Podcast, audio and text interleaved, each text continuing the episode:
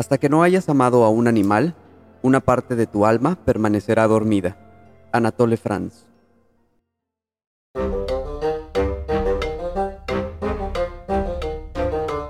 Hola a todos, mi nombre es Miguel. El mío Pablo. Y somos cazadores en búsqueda de buenas historias y creemos que todos tenemos algo que contar. La vida es una colección interminable de historias que viven a nuestro alrededor. Algunas son ciertas, algunas no. En este espacio buscamos darle voz a cada una de sus historias. Pueden ser de cualquier índole. El único requisito es que estén dispuestos a compartirla. Sin más, sean ustedes bienvenidos a Cazadores de Historias, el podcast.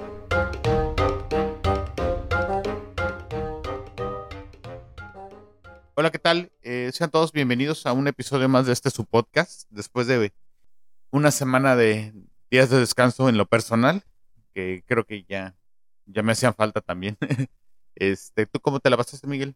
Eh, muy tranquilo, la verdad, pues yo no tengo, no tuve vacaciones, pero pues bueno, desde la semana pasada que nos, que nos vimos, este, tranquilo, muy tranquilito que bueno, y espero que todos los que nos escuchen igual, si tuvieron o no vacaciones o días de descanso, pues al final los hayan disfrutado, ¿no? Y para aquellos que siguen la Semana Santa con religiosamente, pues ya estamos ahorita ya comenzando la Pascua o a mitad de la Pascua, ¿no? Que, ya casi al final. Que también, ¿no? Y pero, pues, eh, viniendo de un episodio de un historias religiosas, pues esta vez le toca los micrófonos a Miguel y, y pues no sabe de qué ¿Qué historia nos contará hoy? Pues bueno, hoy, hoy les traigo unas historias en relación a las mascotas, a los animalitos. Uh, qué padre. Eh, algunos, bueno, muchas personas son, son ah, eh, no amantes, por no decirlo así, sino muy eh, relacionados con los animales, les gustan las mascotas, gatos, perros, de, hay mucho tipo de mascotas, ¿no? Claro. para este muchos, perdón que te interrumpa, pero para muchos ya son Parte de la familia. Más, ajá, exacto. No más que mascotas, son un integrante más de la familia. Es correcto. Y sí, tan, tan fuerte es que este pues hay historias después ahí muy, muy felices algunas, muy tristes otras, precisamente por el cariño que se les llega a tomar a los, a los animalitos. Entonces les voy a contar aquí unas cuantas historias, un par, básicamente. Y vamos a empezar con una eh, en relación a un, a un gatito. La primera es de un gatito. Nos las manda Claudia. La historia se llama Mi gato patito. Nació un día de enero del 2003. Era como el sol, rubio con su carita blanca de ángel. Me lo entregaron en marzo, cuando tenía dos meses. Le puse de nombre Patricio, y para la familia y los amigos, desde entonces fue Patito. Se adaptó a la casa y a mí inmediatamente. Corría por el jardín, que era su campo, y se encaramaba en los viejos árboles, que eran su selva. Increíblemente, quiso a los perros en cuanto los vio, y ellos lo adoraron. Nunca había visto un gato así. Jugaba con los perros como si fueran sus hermanos, y la perra lo lamía y lo cuidaba como si fuera su hijo. Fue el gato de más buenos sentimientos que tuve, y he tenido varios. Los perritos de un mes de nacidos de mi perra se ponían a jugar con él, y cuando se cansaba, se tiraba y los dejaba jugar tranquilamente con su cola. Era el gato más ronronero que podría haber. Si lo mirabas, ronroneaba. La verdad es que era el gato más lindo del mundo. Se acercaba y te acariciaba los brazos con su linda cabeza redonda, de pelota de tenis, como le decía yo, y su forma de dormir era absolutamente única para tratarse de un gato. Mis amigas se reían cada vez que lo veían así. Él no dormía acurrucado como todos los gatos, Dormía como un superhéroe. Se estiraba entero, estiraba los brazos y las piernas hasta el infinito y así dormía, cuán largo era. Se divertía mucho con su hermanastro Matías, un gato de Angora de la misma edad. Patito no era de Angora, era común, tal vez por eso era tan extremadamente cariñoso. No sé si les ha pasado lo mismo con los gatos de Angora, pero ellos sí son un poco más ariscos. Cierto día, Matías se perdió, y Patito y yo estuvimos muy tristes bastante tiempo. Entonces fuimos cada vez más el uno para el otro. Nos queríamos tanto que un día acariciando su cabeza le dije, Patito, tú eres yo y yo soy tú. A donde vayas irá mi alma, y a donde yo vaya irá la tuya. Él me acarició y se puso a ronronear feliz. Hoy más que nunca sé que mi frase tenía todo el sentido del mundo. La tarde del 24 de diciembre yo envolvía regalos. De repente, él se empezó a quejar mucho y salió de la casa. Cuando lo vi salir por el pasillo hacia el jardín, tuve el triste presentimiento de que no iba a ver nunca más a ese noble y hermoso animal. Inmediatamente me puse ropa para ir con él al veterinario. Busqué la cajita donde lo llevaba y salí al jardín a buscarlo, pero no lo encontré. Mi presentimiento estaba demasiado cerca y mi corazón latía asustado. Seguí buscándolo por todos lados y sobre todo recuerdo que lo busqué en el garage de la casa.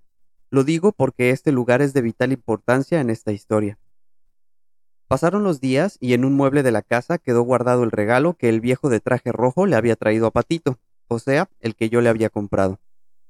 Seguimos buscándolo en la casa y en el vecindario. Estaba dispuesta a hacer lo que había hecho ya una vez cuando Patito se perdió en 2003 por primera vez. Lo que hice entonces fue imprimir papeles con su foto, la dirección y una recompensa para el que lo encontrara. Con mi familia salíamos a pegarlo cerca del barrio, y a los tres días llamó una señora diciendo que Patito estaba en el techo de su casa, y que estaba cansada de que le refregara las bolsas de basura. Pobrecito, qué hambre debía de tener, pensé. Ya imaginarán la alegría que tuve cuando lo volví a recibir después de dos semanas perdido. En fin, bonitos recuerdos que hoy pareciera que se desvanecen, aunque sé que no es así. Cierto día lo vi sentado en la pared que da a la casa de la vecina. Lo llamé feliz, pero él no respondía. Me acerqué para fijarme bien. Era él, la cabeza blanca y las mismas líneas amarillas. Pero ¿qué pasaba? De repente se dio la vuelta y vi que era un gato chiquitito. Sonreí con una mezcla de amargura y alegría. Sin duda tenía que ser su hijo. Idéntico, como dos gotas de agua, pensé. Seguramente en la casa vecina había una gata que fue una de las del harem del cabeza de pelota de tenis. Estoy casi segura de que él me lo envió ese día para decirme, mira mamá, yo no morí del todo, ahí está mi hijo. La noche del 30 de diciembre, con toda la pena y el triste presentimiento que llevaba conmigo y que no me quería dejar, me arrodillé ante el cuadro de Santa Elena, la santa de la que siempre ha sido devota mi familia, con una fe inmensa por todo lo que nos ha cumplido. Le pedí que nos ayudara a encontrar a Patito vivo, o que lo hiciera volver a casa. El día de Año Nuevo, 31 de diciembre en la tarde, fui como ya había ido antes hasta el garage de mi casa. Abrí la gran puerta de madera y mi corazón se quedó sin una parte para siempre. Lo enterré al lado del inmenso árbol al que se subía tantas veces, Lloré y los perros, sus amigos, lloraron conmigo. Ahí descansas, Patito, amigo hijo mío. Puse unas flores encima y esa noche de Año Nuevo cené con mi familia, pero no salí después de las doce. No podía. Me senté en la silla de playa al lado del árbol, encendí una vela y lloré y bebí al lado de mi mejor amigo. Como decía el tío Roberto, mis mejores amigos, caramba, fueron los gatos. Toda la razón, tío. Lo que yo no pude entender entonces es que yo busqué en ese garage miles de veces. Ahora, con el paso de tiempo, lo entiendo. Mi fe me hace entenderlo. Santa Elena. Si bien ella no podía hacer lo que yo le pedía, que Patito estuviera vivo, simplemente porque él ya había muerto, sí pudo traerlo de vuelta a mi casa. Gracias, querida Santa Elenita. Ahora su cuerpo está aquí, en la casa que él tanto amó. Aún no me puedo conformar a no volverlo a ver más al lado de la estufa, mirándome con su linda carita de invierno, jugando como un loco con su ratón de juguete. Eso era un espectáculo aparte. Acostándose, ronroneando en mi cama, en fin, tantas cosas. Algunos dicen que los animales tienen alma, pero no tienen vida eterna como nosotros. Eso no lo creo. No se puede dar una cosa sin la otra. El alma no es algo físico, por tanto, aunque el cuerpo muera, el alma sigue viva. Y hay más, el sentimiento. Siento que Él está conmigo en este momento, como decía Violeta Parra, lo que puede el sentimiento no lo ha podido el saber. En fin, ya nos veremos, Patito. Casi cumpliste tres años acá en la tierra, treinta años gatunos. Ahora espero que el tiempo se lleve algún día este terrible dolor que siento, y que solo quede el amor que nos tuvimos los dos, ya que nos queda toda la eternidad para estar juntos y hablar debajo del árbol. Fíjate que ahorita que contabas la historia de Claudia, me vino recordé la historia que hace poquito acabo de, enterarme de... Ya ves que los gatos tienen la fama de, perderse muy, muy recurrentemente, muy seguido, ¿no? Al final de cuentas son, por su naturaleza curiosa y demás, pueden llegar a, perderse, ¿no? No sé si te sabes la técnica japonesa de cómo encontrar un gato. No. Ok. Mm, palabras más, palabras menos. eh, dicen que funciona, que tú le tienes que pedir a los demás gatos callejeros que lo, que lo encuentren, ¿no? O sea, que le pasen el mensaje de que lo estás buscando y que funciona. Entonces, si, si alguno de ustedes tiene un gato y en algún momento se les extravía, lo único que tienen que hacer es con los demás gatos de la calle, pues, decirle, oye, fulanito, estoy buscando a fulanito, por favor, dile que regrese, que, los, que lo queremos en casa. Es la técnica japonesa. Qué padre. Sí, está muy bonita, la, historia. Sí, sí, sí. Y en el caso de la historia de, de Claudia, pues digo, yo, por ejemplo, soy más, eh, me gustan mucho más los perros, ¿no? Porque ya ves que o eres team perro o team, team gato, gato, ¿no? sí. Y hay gente que, digo, a mí en, en lo personal me gustan más los perros, pero también los gatos me gustan. Nunca he tenido un gato, pero mi hermano sí. Y este, y son muy curiosos, muy diferentes a los perros, ¿no? Mucho más. Digo, no es que los perros no sean inteligentes, pero no sé, es un tipo de inteligencia muy distinta distinto, sí. al, al- al de un perro, ¿no? Al, al animal que yo podría decir que estoy más familiarizado, ¿no? Pero en lo personal me encantan los gatos de internet. Saber videos de gatos de internet me puedo pasar horas, ¿no? Y pues muchas gracias, Claudia, por compartirnos la historia y te acompañamos en el sentimiento de cuando pierdes una mascota, ves, creo que incluso más doloroso, ¿no? Que, Es que muy una- feo, sí, sí, es muy feo. que a una persona, pero bueno, para allá ahí es un, es un, es algo que nos tocará vivir en su momento a todos. Todos, sí, sí, sí. Bueno, vamos con la segunda historia entonces.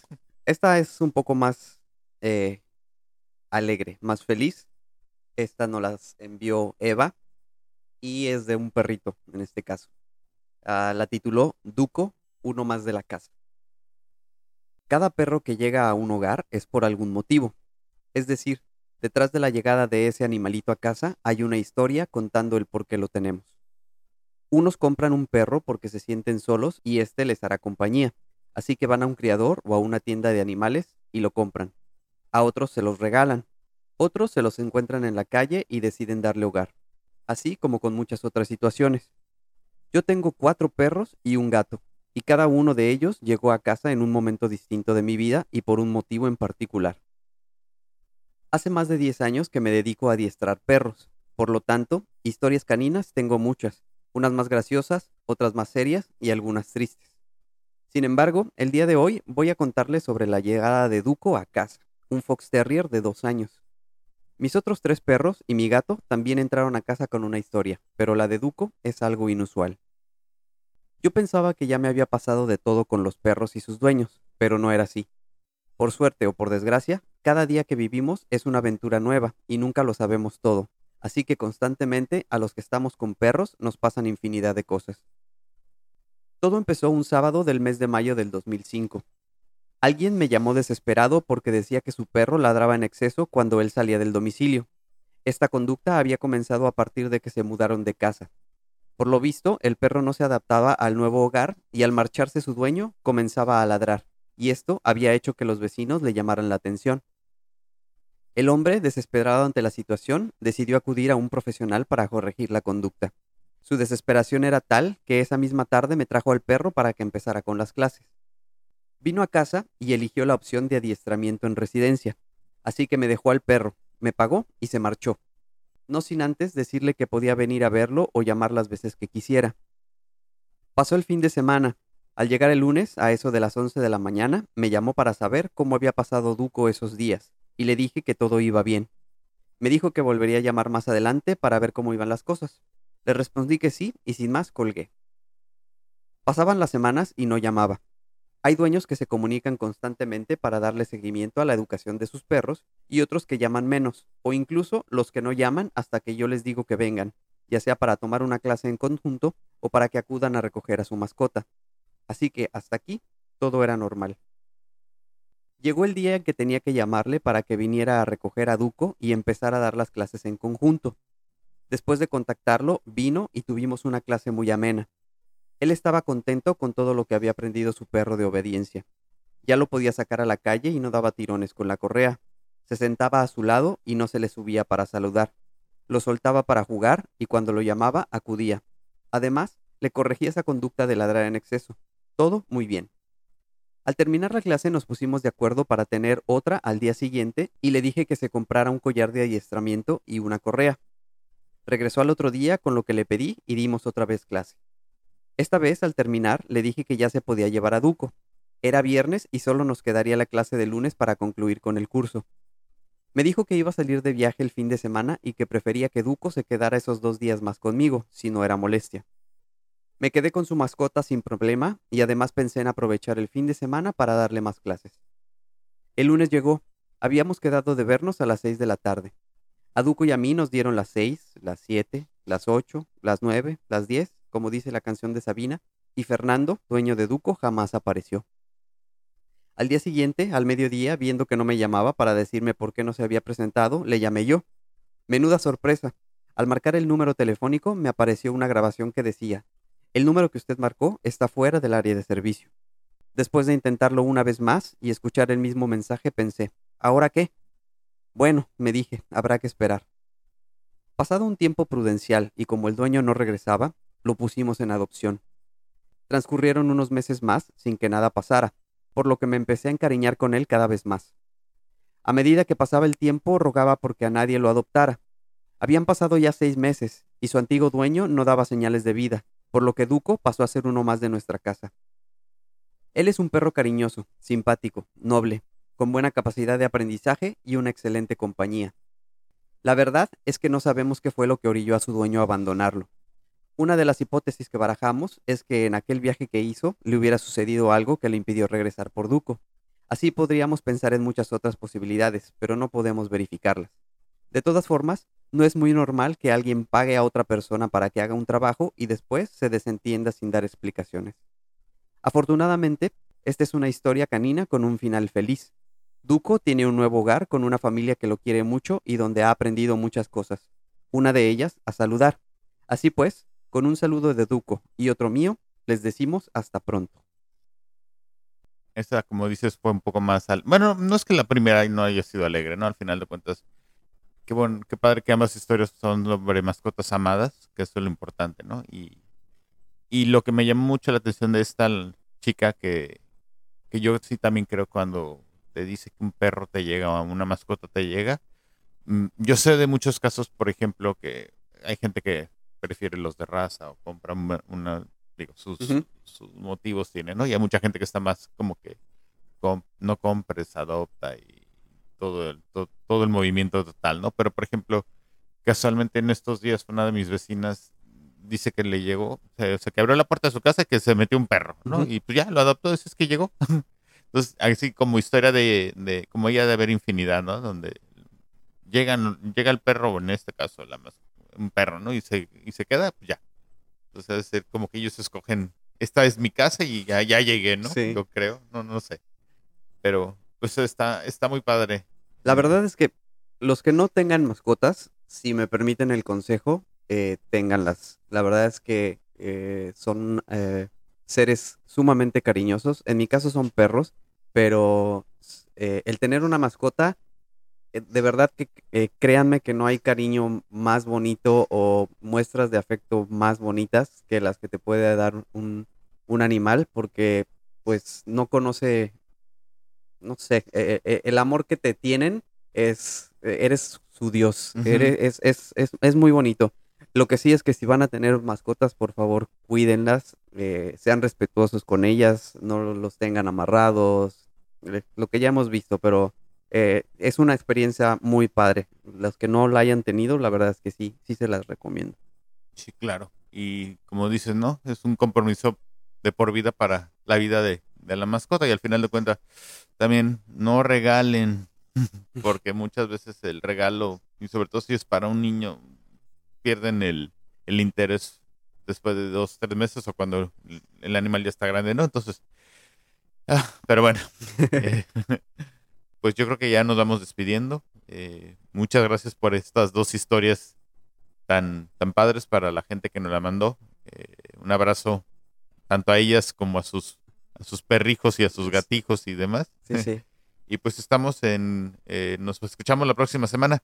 No, no, no, no, no volvimos a comentar las redes, pero bueno, ya saben dónde, dónde encontrarnos y cómo localizarnos, ¿no? Así es.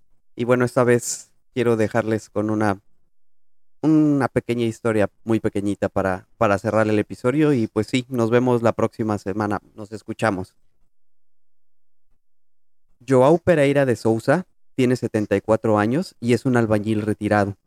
Vive en la playa de Provetá, en la ciudad de Isla Grande, ubicada en el estado de Río de Janeiro. Fue ahí donde en febrero del 2011 se encontró con un pequeño pingüino lleno de petróleo, casi inmóvil y desnutrido. El brasileño lo limpió, lo alimentó durante días y lo llamó Dim Dim. Cuando estuvo totalmente recuperado, lo llevó al mar para que volviera a su hábitat natural. Lo asombroso fue que el pingüino volvió con Joao en junio y repitió su visita durante los siguientes cinco años.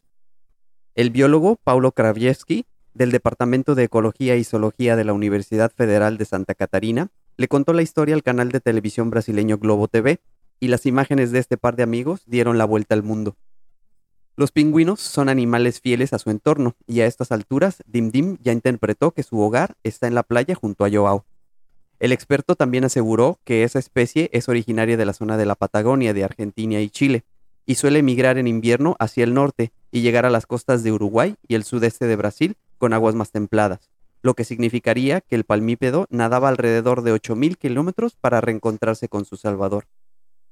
Como el animal pasa ocho meses en Isla Grande, es más exacto decir que ahora vive con Joao. Sale al mar durante cuatro meses y regresa a su casa. No creo que Dindim piense que el hombre sea un pingüino, pero sin duda está unido a él y está claro por su comportamiento.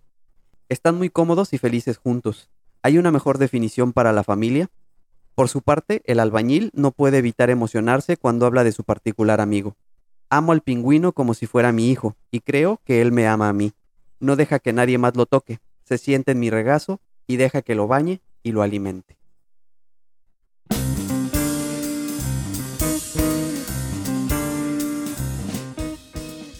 Porque la vida es una colección interminable de historias y todos tenemos una que contar, esto es Cazadores de Historias, el podcast.